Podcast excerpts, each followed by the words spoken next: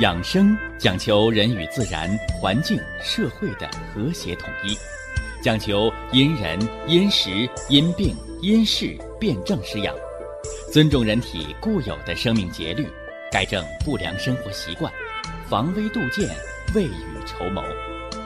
让我们一起学习、感受、实践养生的大智慧，用智慧去把握健康，用身体去感悟健康。用心灵去感受健康的幸福和快乐。欢迎收听《我和健康有个约会》。下面有请徐老师讲解博弈文化的大智慧，让我们一同感受健康带给我们的快乐。好，下面有请徐老师。徐老师，您好。主持人好，听众朋友们，大家好。养生原来可以这么有趣儿，欢迎您的继续关注和收听。我是您的老朋友徐振邦。这段时间呢，在说说这个补和益，啊，补先是补漏，而后呢是补益，啊，增加。气血精微的生成。那补漏当中呢，我们给大家讲了人体之五液，是吧？已经把这个汗和涕给大家做了简要的分析。汗者，汗为心之液，是吧？夏天，夏天人要出汗散热。冬天呢？冬天不能乱出汗，冬天出了汗叫扰动了元阳。出汗呢还不能出大汗，啊，出大汗就会亡人的阳气，是不是？那么汗，我们给大家要讲了这个自汗，是吧？盗汗，啊，盗汗是睡着了出汗，啊，醒了汗止住了。啊，这叫阴虚盗汗，啊，呃，自汗呢，不用说了，坐那就淌汗呢，啊，阳虚自汗，把不住门了，啊，把不住门了，啊，啊，涕呢，给大家讲了清涕，啊，清涕是肺的虚寒，啊，阳气不足，老淌清鼻涕，啊，要补肺之阳。黄涕呢，啊，黄涕是肺之有火。是吧？有湿热，是吧？要润燥，啊，那么还有一个鼻衄，没有涕，啊，那肺的燥火就更严重了，是吧？而且人有涕呢，是肺排除体内毒素垃圾的一个代谢过程，啊，涕从鼻子流出来叫涕，啊，咳出来呢，从口腔咳出来呢，咳之为痰。而且这个痰，哎，我又给大家讲了，咳而有痰无大病，是吧？咳而无痰没好事，啊，咳而有痰，是吧？你是白色泡沫样痰，肺的虚寒，是吧？黄痰，是吧？肺呢有这个湿热啊，浓痰呢，那还是个肺脓肿啊，啊，这是咳而有痰无大病，排毒嘛。那么，咳而无痰没好事哎，老是干咳没痰啊，后来咳血了，好家伙，咳血的毛病啊，什么呢？肺结核、肺痨啊，支气管扩张啊，支气管扩张哦，还有啊，肺是不是长了恶性病变？是吧？哎，所以古代呢，把这种虚咳而无痰称为肺痨啊，痨伤啊，痨伤。这是五叶当中之二啊，呃，今天咱把剩下三个给大家说完啊，剩下三个说完，还有什么液呀？啊，脾之液，啊，脾之液为咸啊，咸。呃，说这个脾之液前啊，给那个肺之液的补一句啊，补一句，肺为储痰之器啊，脾为生痰之源。哈，讲这一句《内经》里的话啊。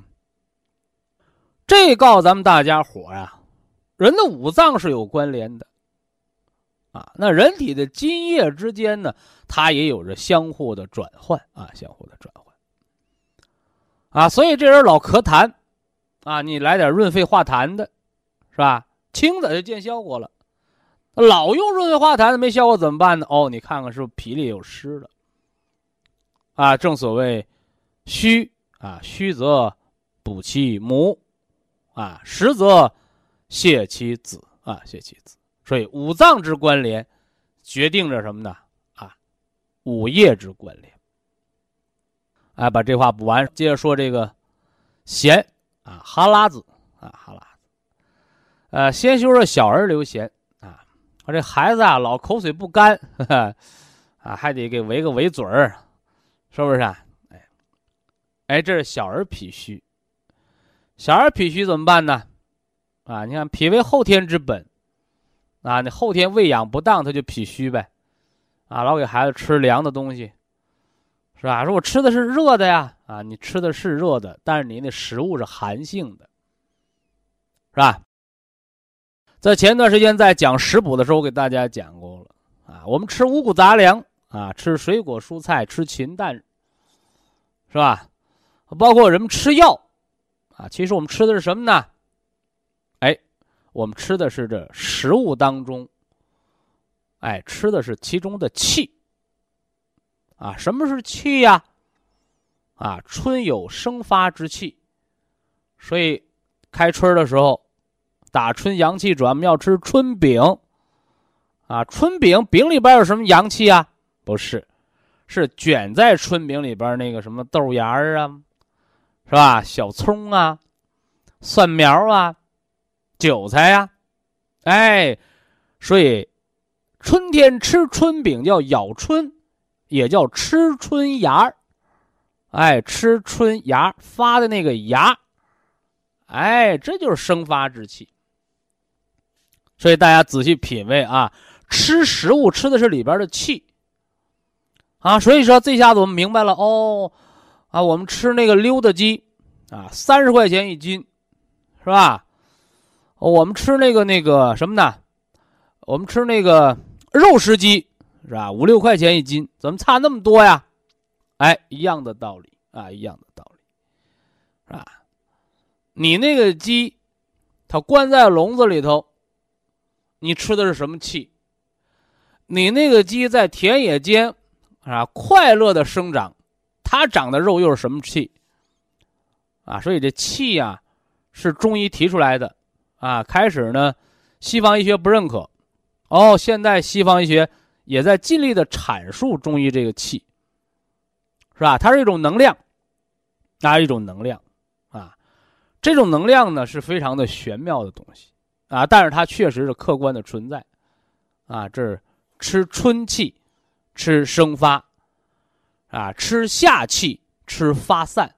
夏天为什么要吃那红瓤的大西瓜？是吧？后来有的人把西瓜转基因改良了，改成黄瓤的，是吧？消暑降温那红瓤的效果好，去心火也那红瓤的效果好，对吧？哎，秋实发散之气啊，所以这个夏天呢喝汤啊，喝汤。而秋天呢，秋时收敛之气，啊，秋天吃水果，啊，各种瓜果蔬菜都熟了，是吧？哎，吃它干什么呢？助化。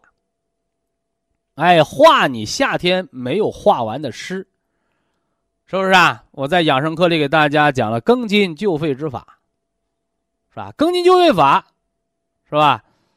是三个伏的头一天，啊，尤其是这末伏，末伏在立秋之后。夏秋之交，承上启下，是不是？啊，所以这个庚金就肺干什么呢？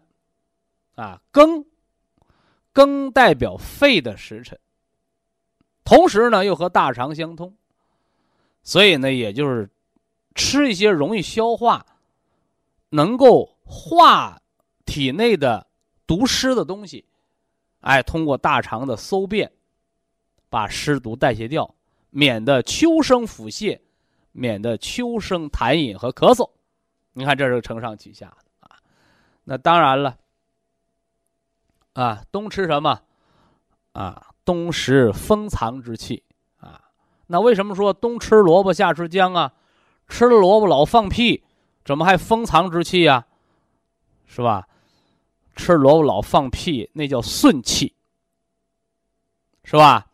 你把那一锅闷气都闷在那儿，那人成高压锅了。哎，所以得有泄气的阀，里边产生了补了气，外边才能放出来屁。所以为什么便秘的人不放屁啊？是不是啊？长时间便秘的人放恶臭的屁啊，那都是体内有了毒气。简单的食疗，你吃点萝卜，萝卜把体内的毒气给你化顺了，排出去。哎，所以有冬吃萝卜，夏吃姜的说法。冬吃萝卜顺气补气，萝卜又称小人参。那有的人又说了，那现在生活条件好了，是吧？我们吃除了吃萝卜，我们吃点人参好不好？好啊，是不是啊？人参补气肯定比那萝卜强。哎，但这俩别搁一起吃啊，这俩一起吃饭顶啊，饭顶，是吧？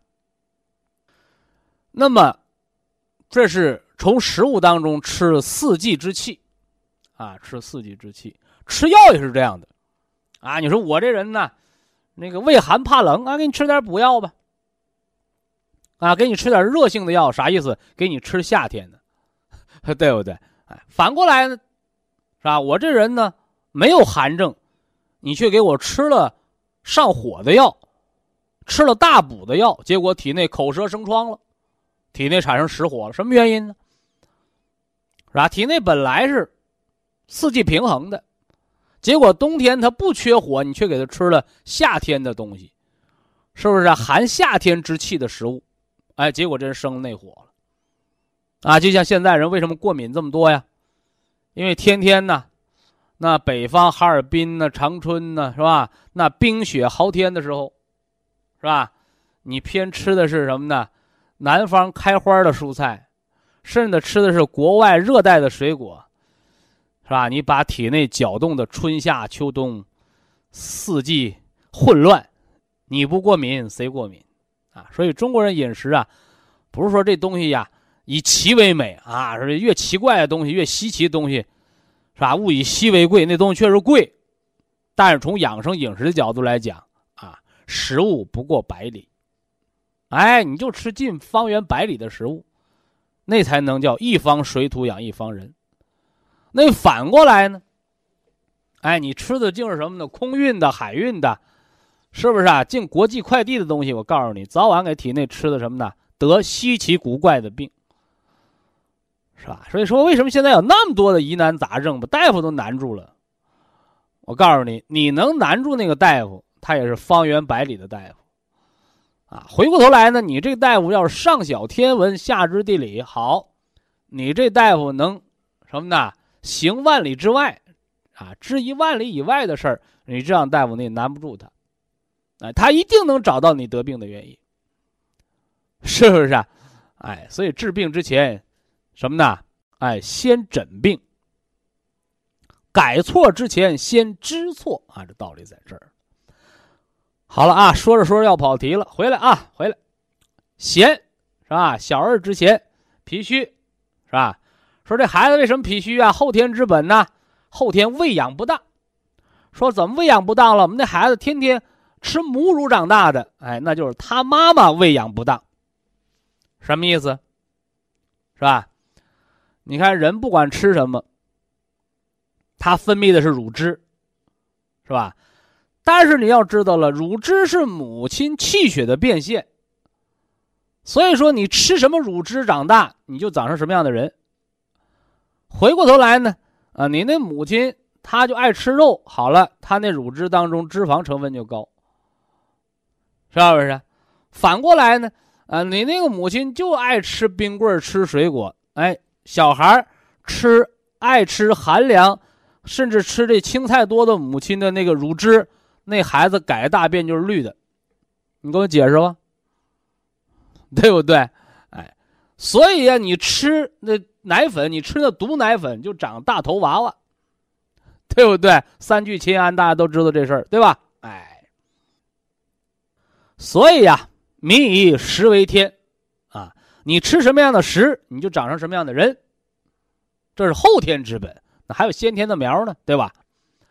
所以说呀，那小儿脾虚多半就是母亲饮食不好，所以产生的乳汁，它就是假冒伪劣产品，啊，所以说你别看都是亲妈，哎，你亲妈你自己不会养生，啊，你自己饮食不注意，你造出那个奶。哎，他也是什么呢？啊，咱不能说毒奶粉吧，反正给你孩子喝的跑肚拉稀，啊，一样吃那个母乳长大。人的孩子长得棒棒的，你那孩子天天流哈喇子，你这当妈的就得喝开胃汤了，对不对？你这当妈的就得吃点热性食物，哎，别让那孩子脾胃寒凉了，那当然了，啊，满了周岁了，那该忌奶就忌奶，是吧？因为这个乳汁是母亲气血的变相。你别管好坏，它都是气血来的，啊，所以说有的女同志，哎呦啊，我这哺乳期呀，是吧？我我老给孩子喂奶，我不就省着来月经了吗？啊，那都是愚昧无知，啊，愚昧无知，是吧？你月月经麻烦点儿，那是新陈代谢、气血更新，你天天乳汁流着，我告诉你，你那流的都是精血，你耗的身体内耗的更多。你不但你内耗的更多，你那乳汁还已经没有什么营养，那给孩子呢，就像你天天给孩子吃瓜菜带，那给孩子不也瘦的大眼瞪吗？是不是？所以孩子营养他也跟不上，啊，所以说到什么山唱什么歌，啊，该吃奶的时候吃奶，啊，该喝粥的时候喝粥，是吧？该吃肉的时候吃肉，哎，人你得合了时辰啊，合了时辰。这小孩的脾虚、口角流涎怎么办？开胃汤啊！那个母亲注意好自己的饮食和你乳汁的成分啊。关键咱们这节目还给大人听的，是吧？说成人，成人口角流涎，啊，我怎么老感觉我嘴角要流哈喇子？赶紧吧，客气什么？医院心脑血管病科看看吧，是吧？临床叫小中风啊，你是住院挂点滴啊，你还是回家防中风啊？是吧？你做心中有数，啊，你别等着哦，啊，我挺一挺吧，啊，结果弄得口眼歪斜，中风失语，你又哭着来找我了，是吧？我这后半辈子怎么办呢？还 怎么办？手上嘎口还得落个疤呢，你脑袋里边得中风，脑血管意外了，你问我怎么办？我告诉你，你那疤一辈子去不掉，是吧？所以中风能治好的、救好的。都是那些没有坏死的脑细胞，是吧？目前为止，现代科学水平，心肌细胞、脑细胞一旦坏死，永不复生。所以说，哎，有的人说，哎，那中风啊，没落下后遗症，好的跟正常人一样，是吧？那你中风当时做梦呢？是不是？啊？所以我们既要相信科学事实，又要客观的分析存在的事情。所以中风不可能没有后遗症，脑袋里边有个疤，哎，会形成钙化点，坏死脑细胞回不来了。你功能恢复的好，只不过是你把原来沉睡的脑细胞功能给开发罢了。而且中风别等着二进宫，是吧？复发一次，死亡率、致残率翻番；复发两次，死亡率、致残率再翻番。那有的人说，那复发三次怎么办？啊，一半以上的人没等复发三次见阎王爷了。所以中风不是闹着玩的事儿啊，尤其是得过的防复发非常重要啊，非常重要。千万不能好了伤疤忘了疼。所以没中风的小中风的预防，是吧？这个很重要，是吧？回过头来呢，得过中风的，你说我好的跟正常人一样了，提醒您，每年春秋两季。是吧？寒来暑往，季节更迭之时，有目的的预防，别等着二次自残了。哎呀，我头两次没事我第三次我偏瘫了，我哭，那就叫天天不应，叫地地不灵啊！说人长记性啊，长记性。那么中风的口角流涎怎么办呢？还是这个方儿哎，你看看，哎，你有千条妙计啊，我有什么呢？一方在手。啊，炒焦大枣化湿啊，但是你说我光指着把这哈喇子去没了，你产生痰湿那根本体内痰湿厚重，动脉粥样硬化，血脂高，啊，你是用三七啊，你是用银杏啊，是不是啊？你你还是呃用点这个这个什么，呃茶茶多酚，是吧？山楂，是吧？你用这样的食疗把它化解掉，要在专业的医生或者专业的营养师指导下。有计划的，你不光是改变症状啊，感觉是第一的。你症状去除，哎，我好了，好了，跟好人一样好。但你别忘了化验化验你里边的数据，是吧？血脂、血粘度，是吧？肝的 B 超、脑 CT、心电图、心脏彩超，这都心脑血管病的常规检查项目啊。这是涎，小儿流涎属脾虚啊，那么成人流涎中风源。啊，你要和中风结缘了，啊，你和中风结缘，那可真是孽缘哦！哎，啊，说完了咸，还得说个什么？说个泪！这咸为脾之液嘛，是吧？那泪呢？泪为肝之液，所以哭好不好啊？好啊！人常哭可以预防抑郁症，因为有美国科学家已经研究了啊，人在。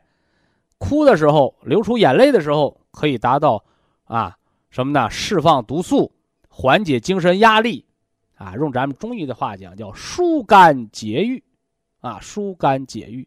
所以现在在精神科类的疾病当中啊，什么抑郁症啊、强迫症啊、躁狂症啊、精神分裂症啊，是吧？说白了，就人的这些软件错乱的疾病当中，啊，都和硬件缺失。或者硬件使用不当有关，啊，我这么说，我成修电脑的了，啊，这么说是为了让大家容易理解和明白，啊，人的身体结构即命运，是吧？我不是算命先生，但是这句话我告诉你，你有多大能耐，是吧？你是科学家呀，你还是扫垃圾的？是吧？你是企业家呀，你还是掏大粪的，是吧？都说工作无贵贱之分，但是人却有什么呢？能力之别。你有多大的能耐？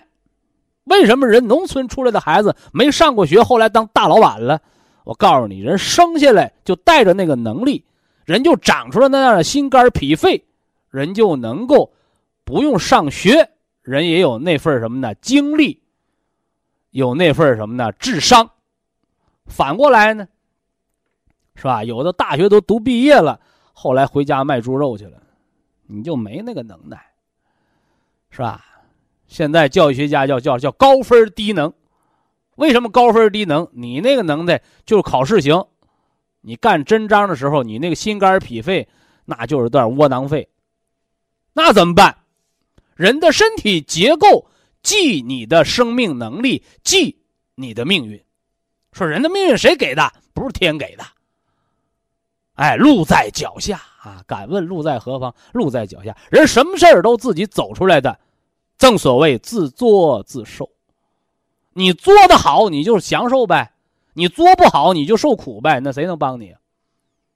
所以人的身体结构即命运，所以可以。从年轻人的养生来讲啊，你看养生节目听的都是成年人，但是我告诉大家，从什么时候养生最好年轻？因为你从小养生就呵护五脏六腑，你把五脏六腑呵护好了，你的生命本能就很好体现，你的生命本能很好体现，你的能力就很好体现，你的能力很好体现，那你就能干一番事业，享受美好生活。这位大家明白了？啊，这个泪也是这样，眼泪也是这样的，哭吧。啊，哭吧，哭吧，不是错，哭完了疏肝解郁，不得抑郁症。那我天天哭吧，是不是啊？高兴的事也哭，哭，悲伤的事也哭，哭的眼泪不干，后来哭干了，眼睛哭瞎了，这叫用之过度，你把肝液耗没了。所以眼睛哭瞎了，不是眼泪的错，是你连泪水都没了，肝血耗尽。啊，所以怎么办呢？啊。那些干眼症、眼泪不好的人，哎呀，我得抹点眼药水儿啊，我我得用点眼药，我得吃什么什么，吃点眼药。那那我告诉你，先养肝啊，先养肝，把肝脏养好了再说啊。这叫泪为肝之液啊，类为肝之液。以下是广告时间。博一堂温馨提示：保健品只能起到保健作用，辅助调养；保健品不能代替药物，药物不能当做保健品长期误服。先来回答一下咱们热心听众的问题啊，因为这个问题啊提的很有代表性，是吧？三七补血第一啊，人参补气第一啊。呃，当归呢，啊，女性妇科之要药，啊，既能补血，啊，又能和血，是吧？哎，于是就问题来了，啊，说这个三七它能不能常年吃啊？啊，呃，以及这个三七和当归是吧？有什么不一样的地方啊？用法上、用量上注意什么？呃，这个我们简单给大家来做一下这个科普啊。呃，先说这个三七啊，三七，一二三的三啊，五六七的七。其实啊，这是三七的一个简写法。呃，感兴趣的朋友，大家可以看那个中国的那个要点啊，或者到新华书店看一看那个。《本草纲目》，三七又名山七。来，你看啊，我不是专业的播音员啊，但是这个平翘舌我还是能把握的啊，平翘舌还是分的啊。三七，哎，大家一听平舌啊，山七，哎，翘舌了，没错啊，三七又名山七。哪个山？高山的山。哪个漆呀？油漆的漆，是吧？说这个三七这个药材呀，又名山七，什么意思啊？哎，产于深山之中。哎，它给人呐止血定痛，如期年物。所以三七啊，在广泛的这个。中医药宝库当中啊，哎，主要还是用来止血的，是吧？它的看家本领是止血啊，止血，止血快到什么程度啊？啊，如漆粘物，哎，就像拿着油漆一抹，把它粘住了，是不是啊？哎，可见它三七止血的这个速效啊。此外呢，哎，三七在众多的。止血的药材当中啊，哎，它还能活血，所以故而呢，在《本草纲目》当中有这样的记述，是吧？三七者，活血而不伤心，止血而不留瘀。啊，这句话我就简单解释了，是吧？好多人说活血，活大不劲儿会不会出血呀？哎，你单纯的化学药物的活血，或者你像这个红花呀、桃仁啊，是不是啊？哎，你这类活血化瘀的药物一哎把血破了，容易引起大出血。三七不会，叫活血而不伤心，就是它在化淤血的时候不会伤及心血，是不是？同时呢，它在止血的时候又不会留下淤血。用现代医学的话讲，叫双向调节。那么单凭这两点呢，三七还不足以为血病圣药，啊，那三七还有什么作用啊？啊，补血和调和气血。所以呢，哎，李时珍《本草纲目》当中有了三七补血第一的说法。这个第一，啊，这个第一，哎，有着三重含义，啊，一。当然就是它快，啊，如期年物，对吧？呃，第二呢，哎，就是它既能止血，又能化瘀，而且不为过。说白了，就是它的优势叫双向调节，啊，不会活大发劲儿了，也不会形成血栓，这是三七的生物妙用，啊。那第三个优势呢？哎，不但活了血，不但化了瘀，哎，又能防止出血。好在什么呢？哎，还能补充气血。所以补血不单单是把这漏血的地方止住，哎，还能让人体生化新的气血，养和气血。那么至于三七能不能常年服用，我的回答是没必要，是吧？因为三七是药材呀，是不是啊？是药材。那么在云南呢、贵州啊、广西这一带啊，现在广为种植啊，广为种植啊，而且以云南文山的三七最为地道，是吧？特别近些年来，随着科学的发展，啊，已经推进了三七的药食同源的进度，是吧？在更多的保健品呐、食补产品当中啊，都添加了啊，都不错啊。但是，啊，祖国中医讲啊，说人呐，不是吃药长大的，是吧？人是吃饭长大的，所以这个药材好，一定是药到病除，而不是把药当成粮食吃一辈子。所以三七能不能常年服用？回答不能。啊，除非什么呢？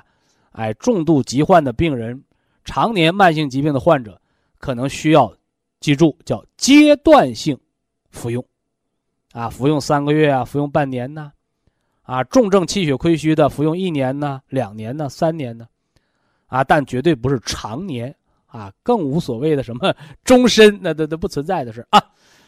这是三七啊，重在止血化瘀、消肿定痛啊。那么当归呢？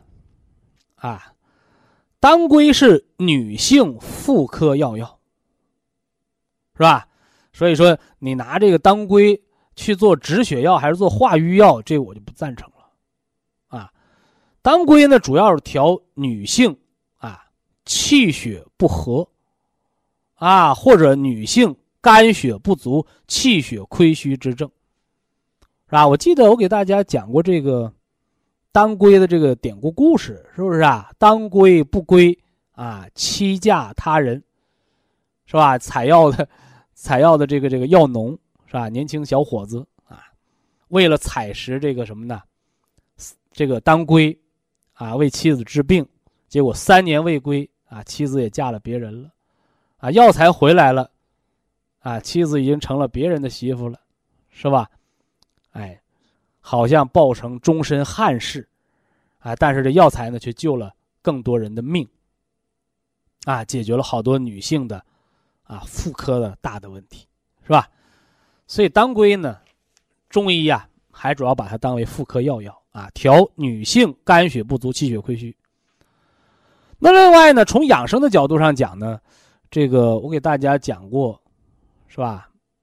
这个经典的名方啊，当归丸，啊，也就是当归和炙甘草的一比一的炮制啊，炮制啊，一般呢是三十克啊，三十克啊，一般指的是一天的用量，这是做蜜丸儿是吧？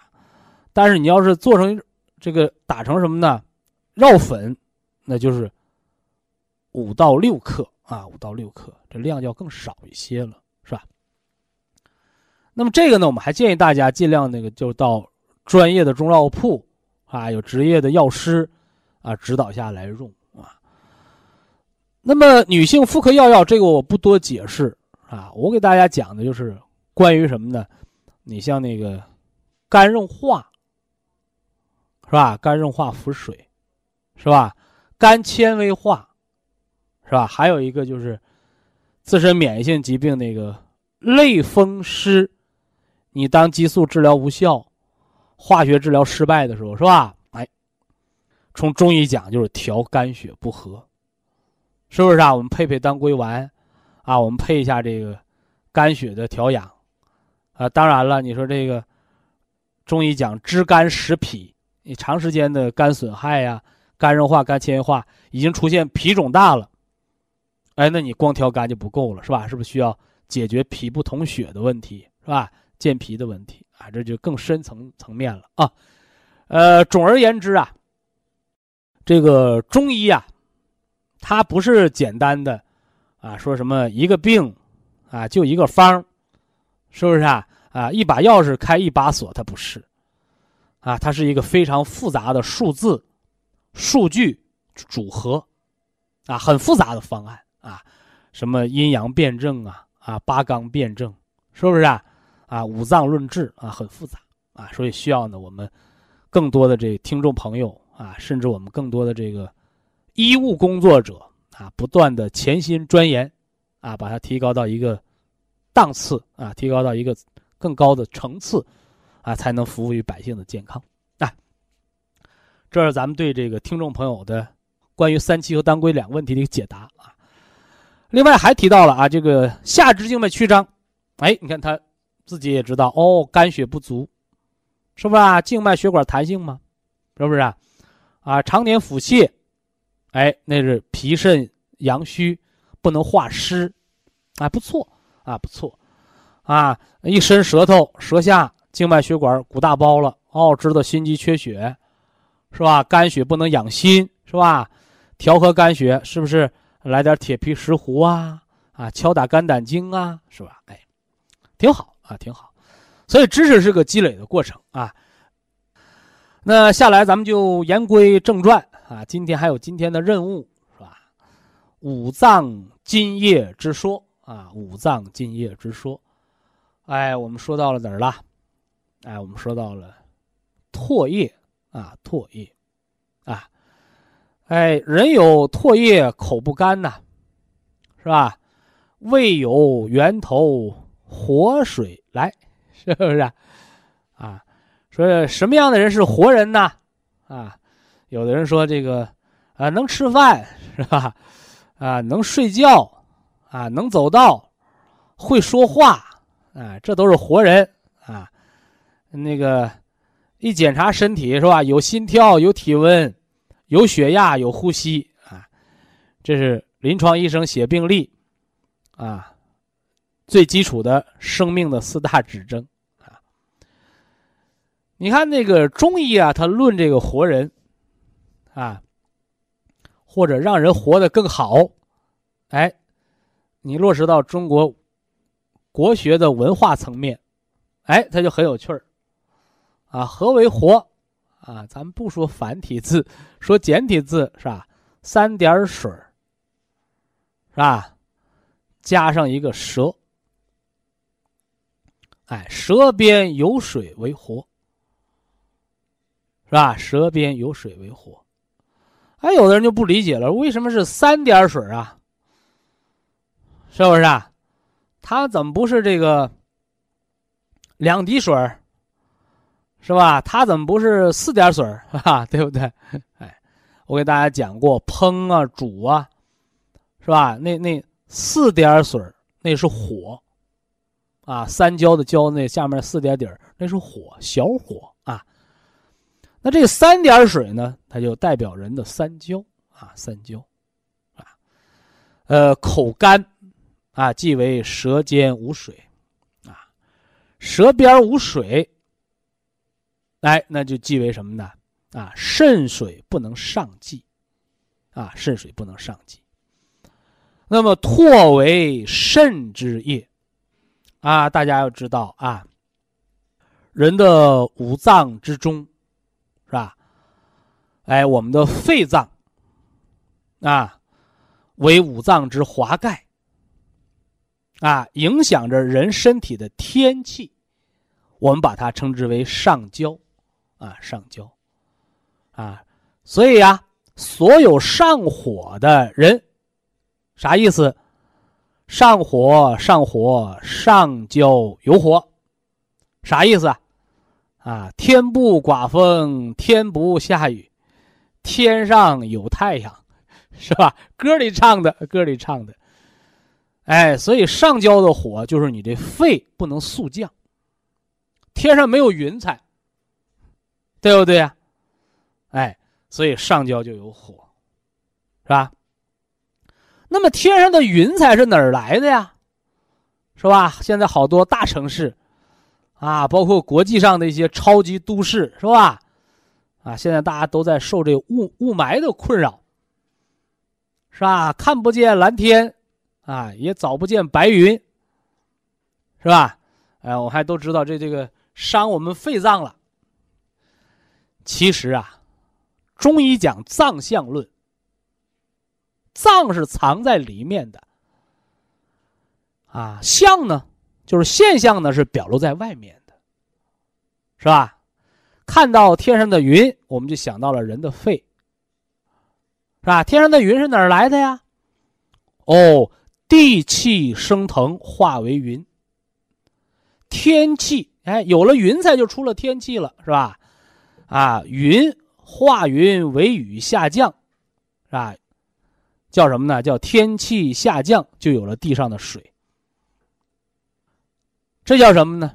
这叫阴阳交合。哎，这叫什么呢？天和地之间的相济，是不是？所以说呀，啊，现在这个水泥路越来越多，是吧？人越来越不接地气了，你地气升腾不起来，就没有天上的云，是不是？你天上的云它老不下雨，它就不能什么呢？洗涤空气当中的尘埃，那地上它就没有水。它就会闹干旱，是不是？这和人是一样的，所以上火，如果你只看到了哦，上火上火上焦有火，你只看到上焦层面，我就只能告诉你，你还是个叫初级的中医爱好者，哈哈，爱好者是吧？你还算不算不上这个中医养生的啊？五脏营养调理的入门学员，你算不上，算不上。啊，一说到上火，我们就想到哦，我是不是？下焦的肾精不足啊！哎，你看他，但凡知道肾水不足的人，我告诉你，啊，观上而知下，是不是啊？哎，听话要听声嘛，哎，锣鼓听音嘛，听话听声。哦，我一说上火，哦，光知道上焦有火的，哎，你才是个爱好者啊。同时知道上焦有火，知道下焦津液不足不能上乘的，哎，告诉你，你算入门学员了。那么下焦的水怎么才能上升为云？怎么才能上升到上焦来去扑灭这个火？啊，水的上升也需要阳气，需要天气的蒸腾，水火相济，是不是啊？下完雨，哎，太阳一晒，哦，有彩虹。太阳一晒，啊，地上的水干了，变成了天上的云彩，这都是水火相济的层面。你到了第三个层面，就是水之能生，它是有阳气的承托。哎，你这才算什么呢？中医的入门了。你看看，所以什么叫入木三分呐？你只看到了现象。你只是个门外汉，你看到了里边的机理，是吧？阴阳对照机理，啊，你算入门你看到了本质，哦，你看到了本质，肾主人一身之阴阳，哦，你这才能算个行家。所以养生啊，你看，啊，有人听我节目一年的，哈哈，半年的，啊，哎。我们摘掉一盲的帽子了，是吧？我们是初级的入门学员，不错啊！啊，我听了三年五年了，是吧？我现在九十岁了，啊，我八十五岁了，是吧？我原来半条命，是不是啊？我我现在，啊，健康无好老人，是吧？这都是科学教育，啊，科普知识，它的一个成果的积累，啊，所以人不能什么呢？稀里糊涂的活。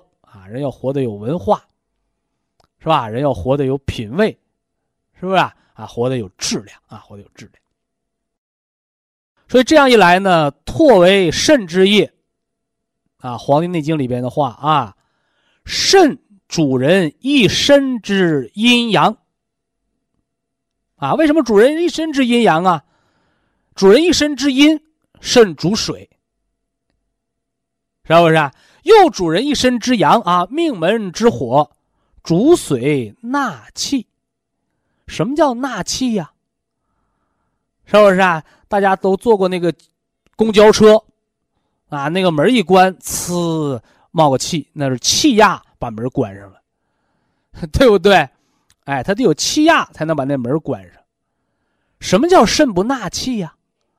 哎呀，我打个喷嚏就尿裤子啊！哈哈，我这大便一来跑晚了，就就就就，啊，就改到裤子里了，把不住门了，是吧？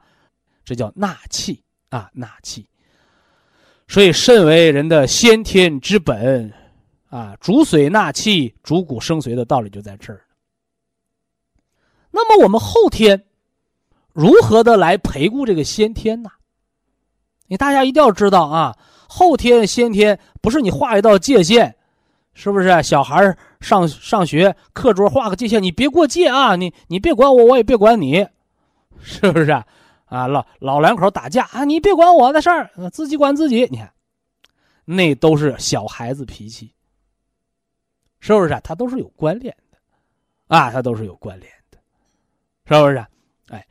所以后天啊，先天不足，后天养，是吧？三分天注定啊，七分靠打拼，所以养生对身体到底能有多大作用啊？是吧？百分之七十，啊，百分之七十，啊，所以养生对后天，通过作用后天，它改变不了先天，但它影响先天。那，就像我们先天禀赋不同，但是后天学习之后，人的成就，是吧？人的意志。是吧？人的能力啊，都是不一样的啊，都是不一样。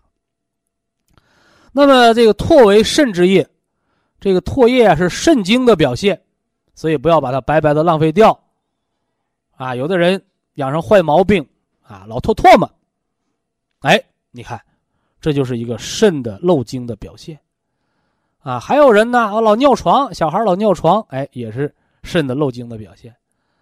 那老头老太太。是吧？小便不利呢，啊，也是肾的漏精的表现，啊，你说我都把不住门了，那你那肾漏精就漏大发了，是吧？那么如何止漏啊？哎，叩齿提肛，吞津咽液之法，哎，这为大家讲过，是不是啊？哎，有方法，啊，说你这个开车，啊，我我有驾驶证了，是不是啊？啊，或者我是赛车手啊，你光。有了这个什么的技术，你那车不加油，是吧？你加上水给我跑看看，是吧？啊，你那车轮胎不打气儿，你给我跑看看。哎，所以没有金刚钻甭揽瓷器活所以养生，是吧？我们做一些健身操啊，做一点中医这个养生的导引呢，这都是练气啊。那么练血呢，是吧？何以来生化津液、补精填血呀？哎，营养啊，有效吸收为营，是吧？合理利用为养啊。所以五脏的营养调理、肾脏的营养调理啊，唾液不足、口干啊、无津液啊，肾经的培固啊，肾脏的营养的调理也是尤为重要的啊。非常感谢徐正邦老师的精彩讲解。下面有请打通热线的朋友。这位朋友您好，这位朋友您好啊。哎，你是你是是是那个博医堂吗？哎，嗯，那啥玩意儿，我想问点事儿。徐徐老师在？徐老师在吗？您是哪儿的听众？呃，威海的。说问题。嗯，呃，我这个。呃，我老伴儿吧，呃，我要说说老伴儿的和我的。我先说我老伴儿的。行。呃，他现在是那个从博威海博医堂成立吧，他就来了，吃吃一段药，吃一段那个保健品吧，保挺好的。呃呃，最近吧，就是回了一次东北老家，回来以后这个血糖也不稳定，血压也不稳定，那个。有这最最近两天吧，完了还，呃，尿也多，大便也突然那啥玩意儿就把不住门那啥玩意儿。你老伴儿多大岁数啊？七十七。原来都啥病没有啊？原来是糖糖尿病那个，呃，挺挺严重的。来威海那咱这，呃，脸苍白的那啥玩意儿，呃，胖头肿脸的，头发是发焦，通过一段儿那个，呃，挺好的，完了回东北又又是那啥，又严重了。是为啥严重的呀？人东北也有得糖尿病的人，也活得好好的。呃，他东北回东北可能就是没管住嘴呗，吃吃的多一点儿了，那啥玩意儿，吃好的吃多一点儿劝。亲戚吃多了，呃走累了，对不对？哎对，哎对，哎哎哎。那现在人什么状态？现在呃，现在吧，头七八天儿吧，呃，早上起来呢，他脚不得劲儿，不得劲儿，搁那揉揉脖子呢。他说迷糊，我说迷糊就倒一会儿吧。完了倒了一上午，倒了一上午，下午就开始尿尿，也没，呃，半个来小时一泼，半个小时一泼，尿到六点来钟，完了那啥，反正也乏了，睡着了。呃，就就没尿尿啊。第二天开就是那尿就少了，一天尿尿尿那一泼尿，完了完了那大便就把不住门了，嗯，那总往裤兜拉，就就来来了便起来就不赶趟了。呃，一个是管大小便开关门的，咱们嗯可以吃那个桂附地黄丸，是吧？嗯嗯这老早就讲过。嗯哎，你在威海呢，你就早六点、晚六点，是吧？嗯嗯各吃一碗儿，嗯一一小碗那个淡盐水做药引子。嗯哎，另外呢，这么大年纪，而且呢还原来有严重的糖尿病，嗯。现在又大小便把不住门儿，嗯。应该让你的闺女或者儿子带着老太太到医院检查检查了，嗯，不能在家里光这么呃，猜了。这这都检查什么？到医院？呃，一个是检查肾，嗯。检查肾，嗯。你像那个肾的 B 超啊，是不是啊？嗯。检查一下这个肾的功能啊，嗯。哎，包括呢，那个心脏，啊哎，心脏，啊，心脏。哎哎。嗯至于你那个把不住门儿，你没法查，对不对？把不住门儿，大夫直接就告诉你括约肌松弛，要给你手术，那那白扯。嗯哎，还是中气下陷。嗯哎，你像人心功能不全的时候嗯啊，肾气不足、肾功能不全的时候，人就容易把不住门儿。但是老糖尿病了，我们叫内外科，嗯所以说应该到医院检查检查了啊。嗯啊，哎，他有下下眼皮肿，下眼皮右右眼皮肿，上眼皮不肿啊，上眼皮不肿啊那下没事儿眼皮肿。那是啊脾虚的事儿，那不要紧。嗯嗯啊，嗯上眼皮和肾衰有关啊、嗯，再就他腿那个脚脖子，呃，往上点儿那嘎肿。那个你给他吃四粒儿铁皮石斛红景天，铁皮石。那个是按心衰、心功能不全来保健的，嗯嗯嗯。应该到医院看看啊、嗯你要是三十七、五十七，这都没事儿。你七十七奔八十岁的人了，你从山东啊又到东北折腾这一趟，你回来，你检查检查啊。嗯嗯嗯。嗯，嗯，那啥玩意儿，我检他前两天那个检查了的，呃，那医院看病，大夫说老太太这是咋的了？他他说那肾肾有蛋白，哦完我问他咋回事儿，这他也没他说不要紧，肾有蛋白，吃止血方加利尿方。呃，吃那就可以了。哎，这是管那个蛋白尿的保健方法呀。嗯嗯，嗯，还说啥了？大夫还说什么毛病了？大夫那个大夫就说那个再检查那个，呃，血红蛋白呀，呃，糖化血红呃蛋白是是七点八，多少七点八啊？，可以，没事儿。呃，他他说没没事儿，嗯，呃，但是腿老抽筋儿啊，老抽筋儿，早晨吃两包绿的，晚上吃两包金的，平时吃点无籽粉儿。呃，抽筋儿是肝血不足。呃，你说一个年轻人吧，一天走个十里路、八里路的，他还腿酸呢，对不对？嗯哎，你七十七岁了，一天不用十里八里，走个三里二里，他腿就抽筋儿了，因为你那啊肝血已经不够了，久行伤筋呐、嗯，你在家，你在你这个现在这个山东家里头一天老太太走多远？你到那个回老家了串亲戚，你一天走多远路？是不是啊？嗯啊，嗯这么回事儿啊？嗯啊，嗯累着了还是累着了，哎抽筋儿好啊。好调养调养。嗯嗯嗯这是老伴儿的问题，嗯你有什么问题吗？自己啊？嗯，我我就是那个情绪老激动，不不敢看电视，看电视看激动一点就老掉眼泪呢。那亲戚朋友一打听打听身体状况呢，一眼泪就哗哗下来。呃，这个吃啥？三七银杏茶多酚胶囊，嗯嗯这个你老爷子吃四粒儿。啊他为啥老激动呢？都知道那电视剧里演的是假的，别人没哭，你咋哭了呢？嗯那亲戚呢，也不是这个很近，是远房亲戚打个电话，怎么也激动，见谁都想哭呢？嗯这是脑萎缩的信号。啊，脑萎缩。这我给大家讲脑萎缩的时候讲过，反复唠叨过去事儿，跟假事儿不说，就说以前的事儿。见谁都是亲人，握手就哭，嗯看电视连续剧就哭，嗯就是人呐，一旦变成老小孩了，说老了老了怎么情绪跟孩子一样变幻无常啊？哎，这种情况下就是脑萎缩、脑功能减退的一个信号。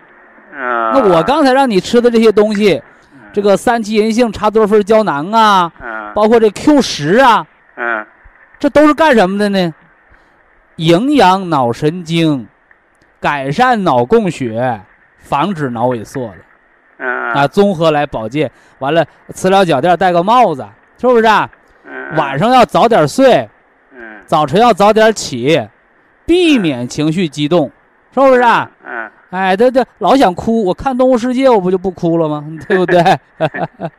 看点喜剧片，看点乐的事儿啊，嗯听听人说相声啊。嗯哎，那啥玩意儿？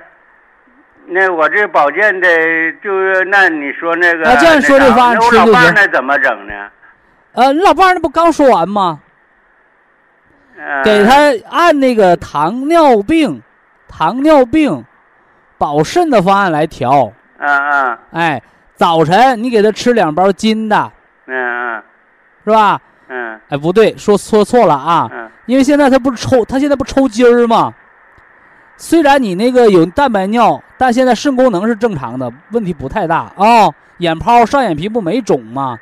所以早晨吃两包绿的，晚上吃两包金的，嗯嗯按这个方案吃啊。嗯嗯完了，到冬天了，你再早晨吃金的，晚上吃黑的啊。嗯嗯，人上了年纪啊，不要出远门儿啊，嗯啊，这经不起那折腾。呵呵嗯哎，希望二老呢健健康康的。好，非常感谢徐正邦老师，我们明天同一时间再会。